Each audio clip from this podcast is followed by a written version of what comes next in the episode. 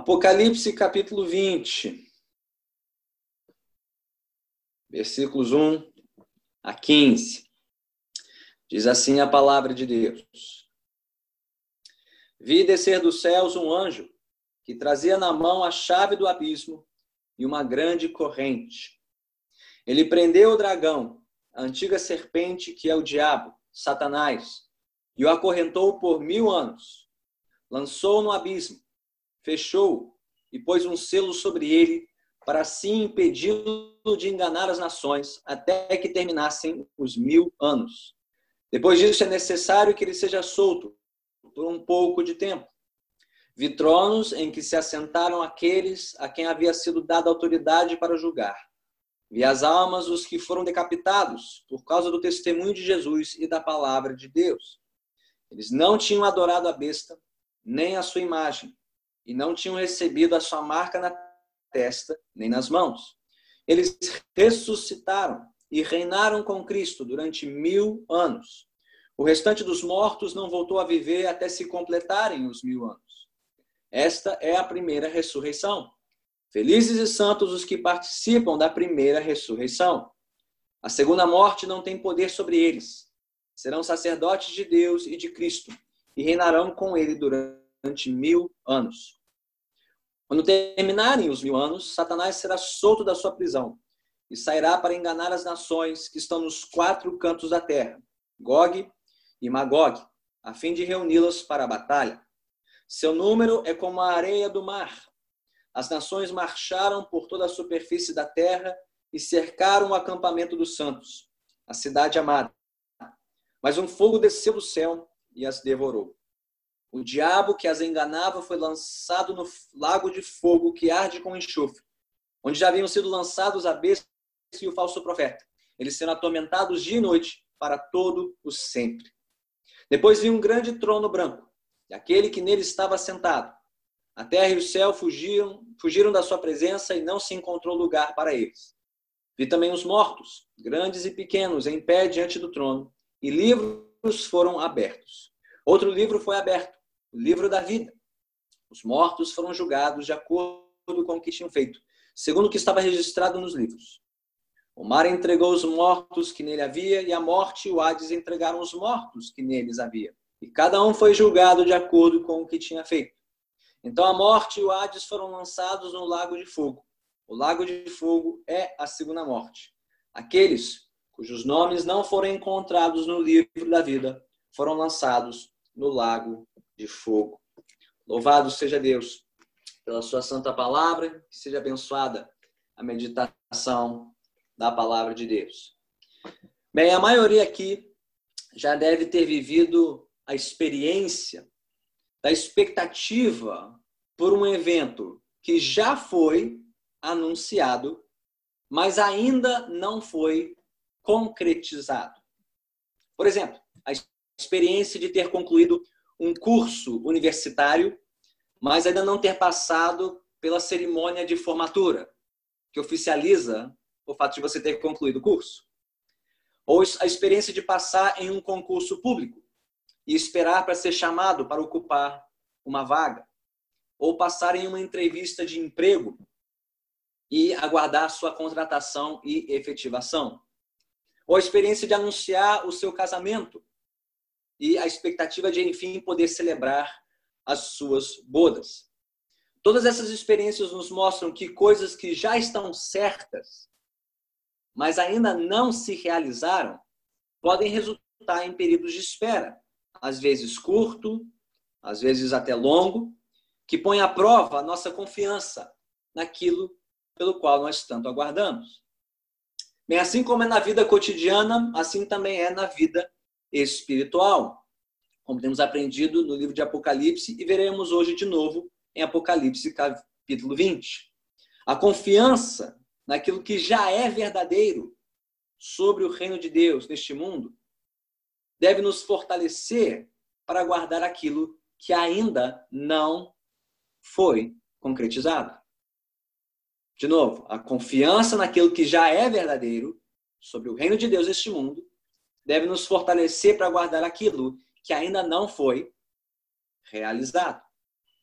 E o que veremos hoje especificamente em Apocalipse 20 é que o reino de Jesus, que já foi inaugurado, um dia certamente será consumado. O reino de Jesus, já inaugurado, conforme veremos em Apocalipse 20, 1 a 6, um dia será consumado. Versículo 7 a 15. Então vamos olhar para o texto desses dois ângulos. As crianças já podem dividir a sua folha em duas partes. E na primeira parte, crianças podem escrever essa frase: O reino de Jesus já foi inaugurado. O reino de Jesus já foi inaugurado. E podem desenhar correntes, né, como de uma prisão, correntes, e ao lado delas um trono, conforme vemos aí na primeira metade do capítulo, versículos 1 a 6. Bem, chegamos enfim aos seis versículos mais debatidos e mais é, controversos de todo o livro de Apocalipse, que falam sobre o milênio ou os mil anos. E é muito curioso né, que esses mil anos, que são citados seis vezes aqui, nos versículos 2 a 7, mil anos já renderam quase dois mil anos de discussão na história da igreja. Curioso, né? Estamos há dois mil anos debatendo a identidade desse milênio, né, que só deveria durar, aparentemente, aqui, mil anos. Né? Então, não pense que um sermão de 30 minutos hoje vai resolver, em definitiva, a questão. É impossível. Okay? Mas, à luz do que nós já vimos em Apocalipse, esses versículos não precisam ser tão misteriosos, tão enigmáticos assim. Se nós considerarmos as seguintes perguntas. A primeira pergunta é: a ordem do relato aqui, ela é linear, cronológica, né? ou ela é cíclica? Estamos numa ordem sequencial, linear, ou estamos em mais um ciclo do livro de Apocalipse? Bem, para os que creem numa sequência linear, né, cronológica, creem que a volta de Jesus em Apocalipse 19 vem antes dos mil anos. Essa escola do pré-milenismo. Jesus volta antes do milênio, pré-milênio. Né? Seja esse milênio literal, mil anos de 365 dias, ou um período simbólico de mil anos, né? em que o diabo será preso e os santos então reinarão na terra, até que Satanás seja solto destruído, então aconteça o juízo final. Bem, apesar desta visão ter muitos adeptos ao longo da história, tanto da história antiga como recente, essa linha de interpretação não parece é, convincente por algumas razões. Primeiro que nós já vimos a natureza cíclica do livro de Apocalipse. Apocalipse conta a história entre a primeira e a segunda vinda de Jesus em ciclos. Né? Ciclos de sete selos, sete trombetas, sete taças. Né? Então, o que temos aqui parece ser mais um desses ciclos, mais uma dessas repetições, ou a recontagem de toda a história entre a primeira e a segunda vinda de Jesus, que compreende o milênio? Um tempo simbólico de um milênio já inaugurado, na primeira vinda de Jesus, e que terminará na sua segunda vinda. Essa é a escola que mais me convence, que é a escola do amilenismo, ou do milênio inaugurado. Por quê? Bem, se a sequência de Apocalipse 19 e 20 for linear ou cronológica, a pergunta é quem o diabo poderia juntar para a batalha final contra os santos, aqui no versículo 20, se todos os seus exércitos já foram destruídos no final do capítulo 19? Não faz sentido, não? Quem é que o diabo vai juntar para lutar contra a igreja no capítulo 20? Se todo mundo que se opõe à igreja a Jesus já foi destruído no capítulo 19. Não faz sentido se for uma história linear ou cronológica. Não? Parece que estamos aqui num mais um ciclo, mais um ângulo dessa batalha final. Porque a batalha final descrita aqui no capítulo 20, versículos 7 a 10, ela é muito se assemelha à batalha final do, do capítulo 19, versículos 17 a 21. A batalha é essa que já tinha sido anunciada desde o capítulo 16. Né? O que sugere que aqui no capítulo 20 temos mais uma recontagem da história, ou a, a mesma batalha contada de um ângulo um pouquinho diferente. Batalha essa que é precedida pela prisão né? ou a restrição de Satanás. O que nos leva à próxima pergunta. Em que sentido, então, o diabo está preso antes dessa batalha final, que precede a volta de Jesus? Bem, desde que o dragão, a antiga serpente, Satanás, foi apresentado lá no capítulo 12 de Apocalipse, ele aparece como um inimigo restrito em sua atividade na terra. Desde o capítulo 12, o diabo foi lançado fora dos céus e foi impedido de tragar a igreja de Jesus. Apesar dos seus muitos esforços nesse sentido, já vimos isso desde o capítulo 2, 12 de Apocalipse.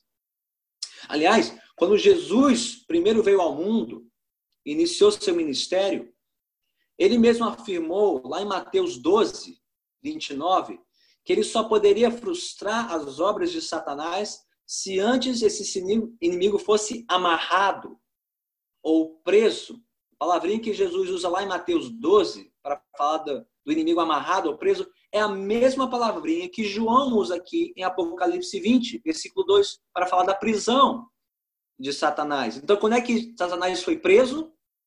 Quando Jesus veio ao mundo. Quando ele inaugurou seu ministério o seu reino aqui na terra, restringindo a ação do diabo. Então, desde a sua primeira vinda até a sua segunda vinda, neste milênio simbólico, Jesus já está reinando na terra.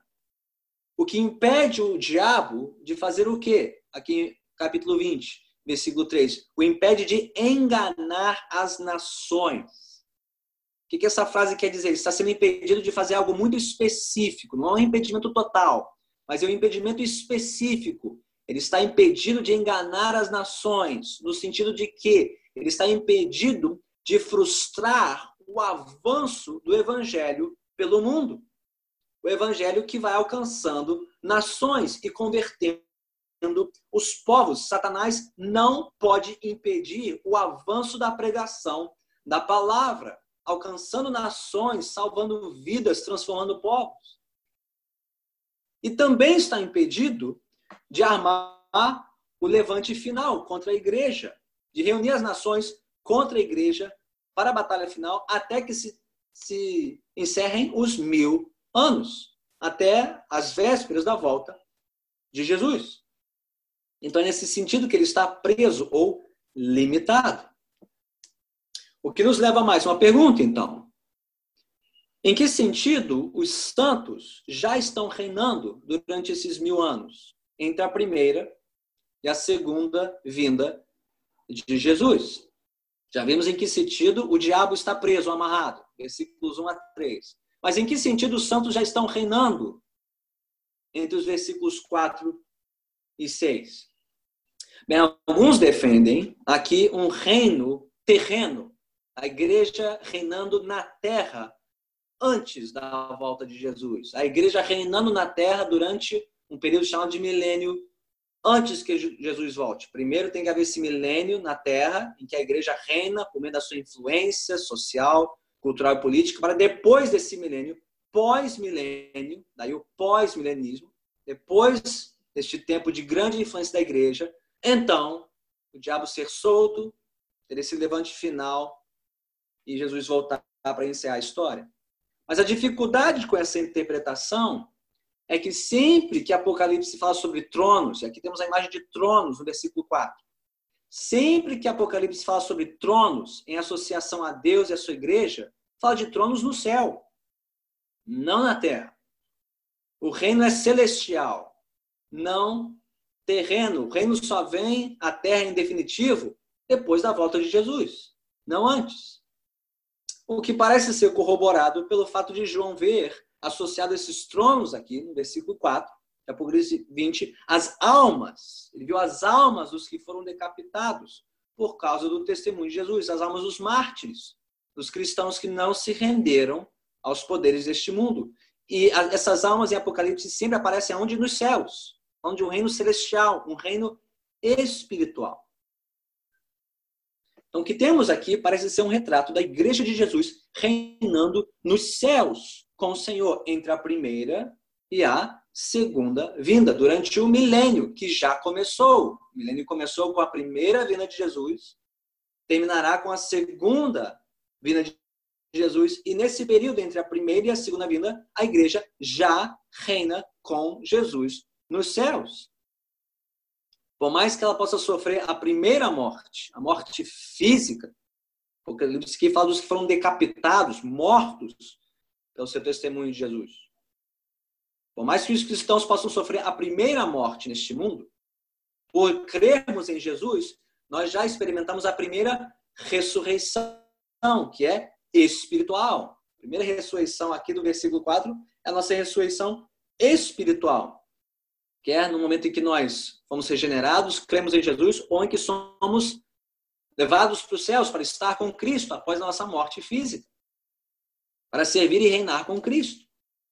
E por experimentar essa primeira ressurreição espiritual, nós cristãos podemos aguardar a segunda ressurreição, que é a física, a final sem temer a segunda morte, a morte eterna. Bem, juntando todas essas peças do quebra-cabeça, o que nós temos aqui nesse retrato de Apocalipse 20, versículos 1 a 6. De novo, nós temos a recontagem da história entre a primeira e a segunda vinda de Jesus, chamado aqui de milênio, esse tempo simbólico. Por que mil anos? é um tempo completo, 10 vezes 10 vezes 10, um tempo completo, perfeito de tempo, apontado por Deus entre a primeira e a segunda vinda de Jesus, em que Jesus já está reinando. Por mais que o diabo e os seus aliados continuem em ação, eles não estão totalmente impedidos, são parcialmente restritos. Mas por mais que eles continuem em ação neste mundo, por mais que o mal ainda prolifere na terra. O que Apocalipse está nos dizendo é que Satanás está restrito em seu desejo de frustrar o avanço do evangelho. Restrito no seu desejo de tragar a igreja. E como isso era importante para os leitores de João. Estavam vendo a maldade, a impiedade do Império Romano, a perseguição dos cristãos, se perguntando: será que o diabo está controlando a história? Será que o mal vai vencer? João está dizendo: não, o diabo não está no controle da história, ele está restrito. Ele não pode impedir o avanço do evangelho e ele não pode destruir a igreja. Por quê? Porque Deus o amarrou, Deus o restringiu até o tempo do fim. E por mais que a igreja possa sofrer neste mundo, inclusive padecendo perseguição e morte, João está nos mostrando que a igreja já está reinando com o Senhor enquanto aguarda o retorno do seu rei. Gente, irmãos e irmãs, o que João viu e o que ele compartilhou com seus leitores, portanto, é exatamente o que nós precisamos enxergar, é o que nós precisamos compreender e crer.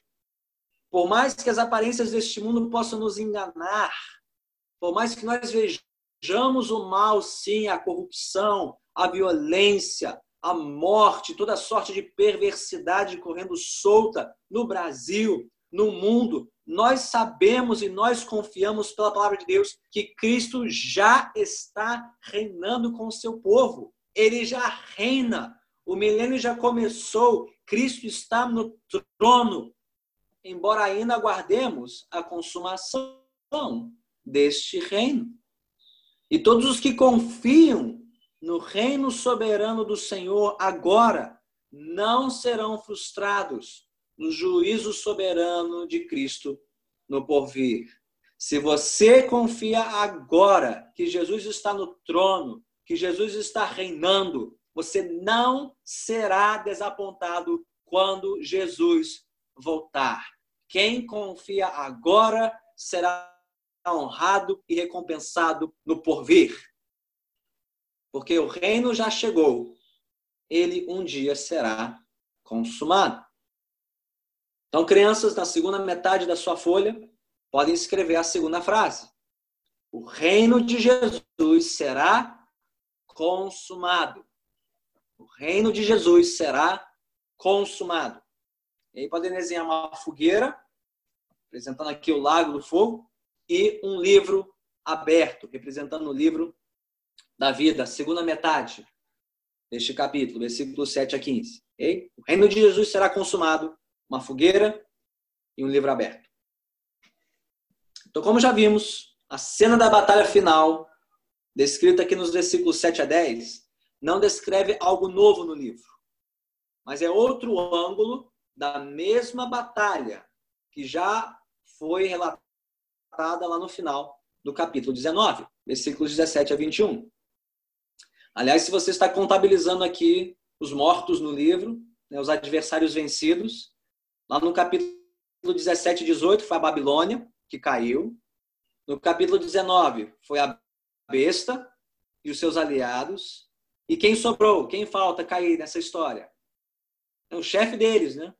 O principal adversário, o diabo, o dragão, a serpente, na ordem inversa em que apareceram no livro, né? Primeiro apareceu o dragão, depois a besta, depois a Babilônia.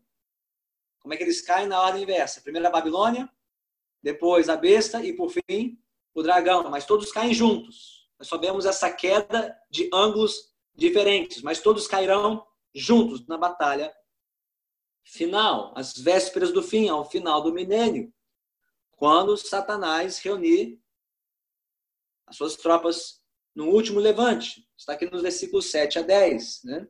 Quando ele finalmente for solto para enganar as nações, para se levantar contra a igreja.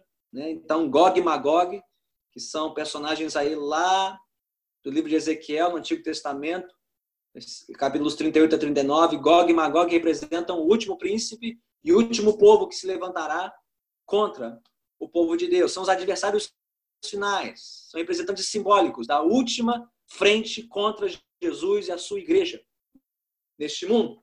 Quando Satanás for solto às vésperas do fim para reunir a sua última afronta, sua última, seu último ataque contra a igreja, quando ele acha que finalmente conseguirá o que ele tanto deseja. Desde o capítulo 12, ele só deseja uma coisa: destruir a igreja, destruir a mulher, destruir a noiva de Jesus, destruir os santos. Quando ele pensar que finalmente conseguirá o que tanto planejou, o que tanto arquitetou, ele cairá. De uma vez. De uma única vez subitamente, tal qual todos os seus demais aliados, a Babilônia, a besta, os exércitos da terra, ele também cairá. É isso que mostra os versículos 7 a 10. A vitória, a vitória de Jesus e a derrota do diabo acontecerão num piscar de olhos, quando o tempo do fim chegar, quando Jesus voltar. Então, finalmente, tendo destruído Satanás, e seus aliados, versículos 11 a 15, Jesus conduzirá o julgamento final da história, o juízo final, a partir do seu trono majestoso e soberano. E nós já vimos esse trono antes em Apocalipse, não? Já vimos esse trono desde os capítulos 4 e 5. O trono de onde Jesus reina é o trono de onde Jesus julgará todos os povos no final da história. Quando o trono de glória se mostrar um trono de juízo, toda terra e todo céu passarão. Num sinal de que a história chegou a um fim, é o que mostra o versículo 11. Depois veio um grande trono branco, e aquele que nele estava sentado, a terra e o céu fugiram da sua presença e não se encontrou lugar para eles. Primeiro, primeira terra e o primeiro céu passam. Este mundo passará. A história chegará a um fim quando Jesus voltar para julgar. Quando o trono de glória se mostrar um trono de juízo, todos os mortos, versículo 12 diz isso, todos os mortos, grandes e pequenos, justos e injustos, terão que comparecer diante do juiz de toda a terra. Quando o trono de glória se mostrar um trono de juízo, todos os nossos feitos, o que mostra o versículo 13, 12 e 13, todos os nossos feitos, tudo que fizemos em palavra, em pensamento, em ação, quer bom, quer ruim, todos os nossos feitos registrados em todos os livros do tribunal celestial serão revelados e julgados. Tudo que nós fizemos estará lá escrito, relatado. Tudo que você postou na internet, tudo que você compartilhou nas redes sociais, tudo que você já fez ou deixou de fazer em casa, no trabalho, nos estudos, na igreja, tudo estará lá relatado. Histórico completo da nossa vida, revelado no último dia. Quando o trono de glória se mostrar um trono de juízo, todos os nomes escritos no livro da vida também serão revelados. E poupados do pior dos juízos, do pior dos castigos, o pior dos isolamentos, pior do que qualquer isolamento social, é estar isolado de Deus, afastado dele para todo sempre. A segunda morte, a morte eterna, a separação eterna de Deus no lago de fogo, onde a própria morte será lançada fora. É o que mostra os versículos 14 e 15. Enfim, o reino de Jesus já inaugurado em sua primeira vinda, será consumado em sua segunda vinda. Quando ele vier para destruir Satanás e julgar os vivos e os mortos. Agora, pergunta final. É a pergunta mais importante que ainda não respondemos. Mais importante do que a natureza do milênio, mais importante do que a natureza da prisão do diabo, ou do reino dos santos, a pergunta mais importante de todas, que ainda não respondemos, é esta: Quem pode aguardar o grande dia do Senhor? Quem pode esperar o grande e temível dia do juízo de Deus, com expectativa e confiança no coração?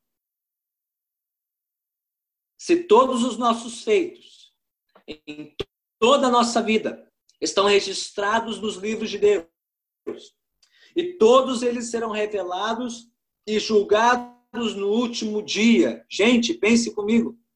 Bastaria apenas um único feito contra o juiz supremo e eterno de toda a terra para nos condenar eternamente.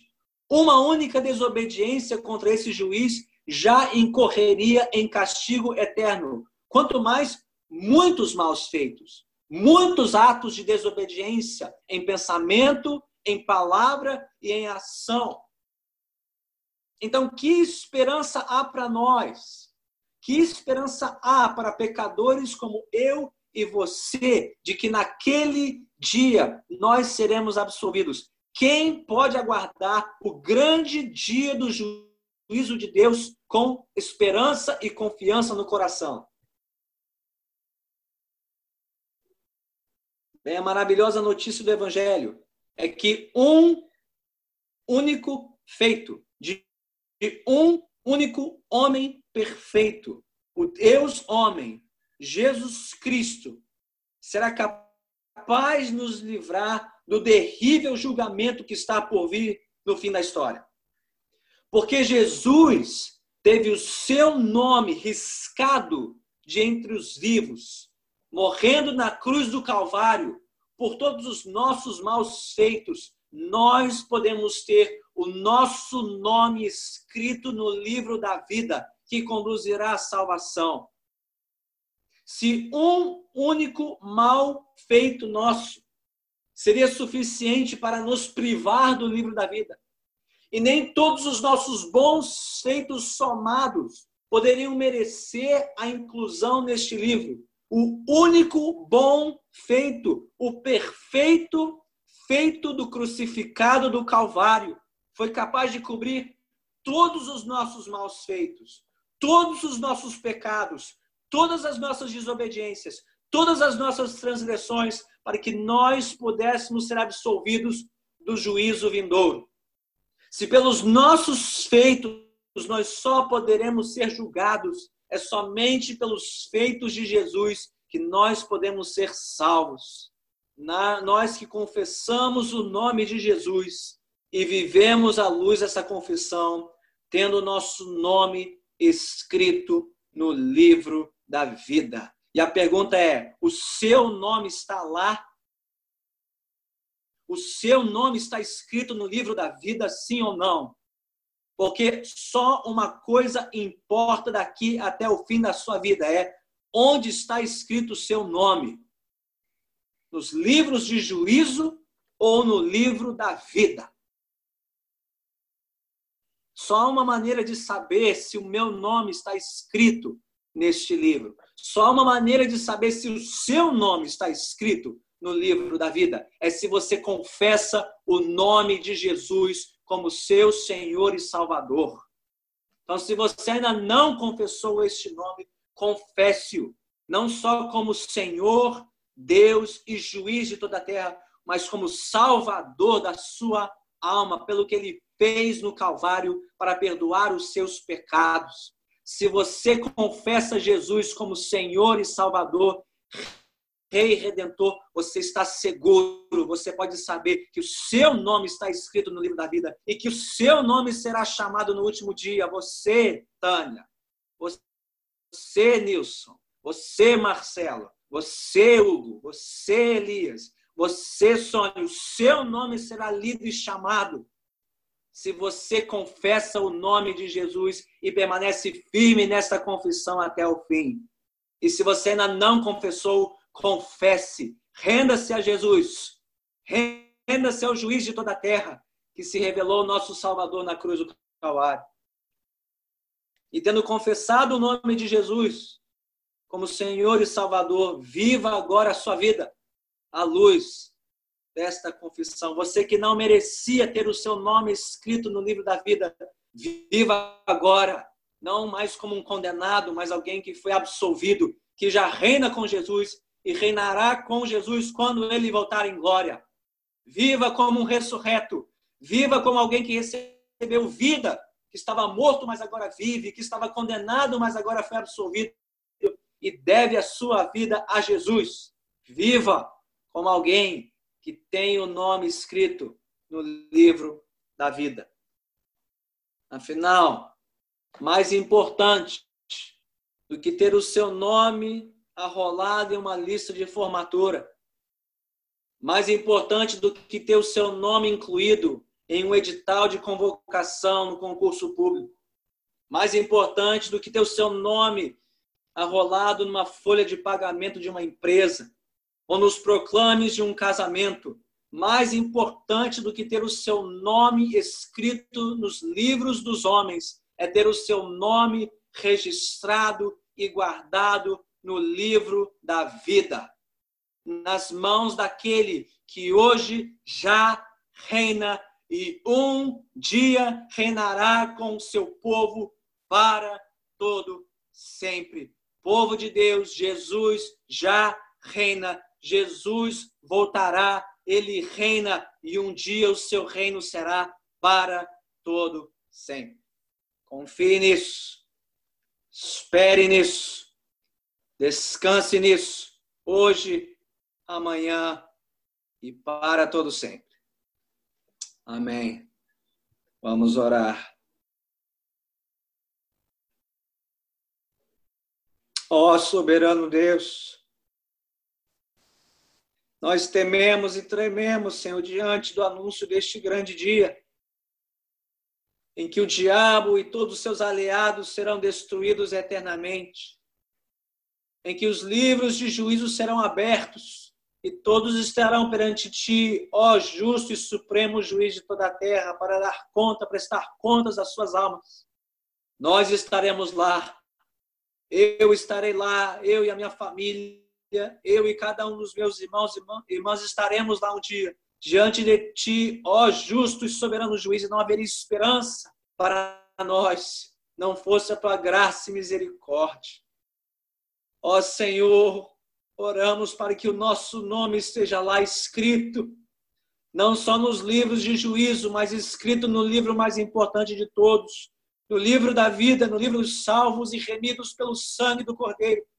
Ó Senhor, que meu nome esteja escrito lá e seja lido de lá no último dia pela tua graça e misericórdia. Ó Senhor, que cada um dos meus irmãos que me ouve possa confessar o nome de Jesus, possa permanecer firme, perseverar firme na sua confiança no nome de Jesus certos, ó Pai, de que mesmo que o nosso nome seja esquecido nesta terra, seja barrido da história deste mundo, ele está registrado nos céus para todo sempre, se nós confiamos de coração em Ti. Guarda-nos, Senhor, até aquele grande dia. Guarda-nos firmes nessa confiança e esperança, Senhor, até o grande dia em que o Senhor voltará, em que o Senhor consumará o Teu reino sobre a terra para todo sempre. Tudo isso nós oramos alegres, confiantes, esperançosos e agradecidos, em nome de Cristo Jesus, que vive e reina para todo sempre. E que o povo de Deus diga amém. Amém.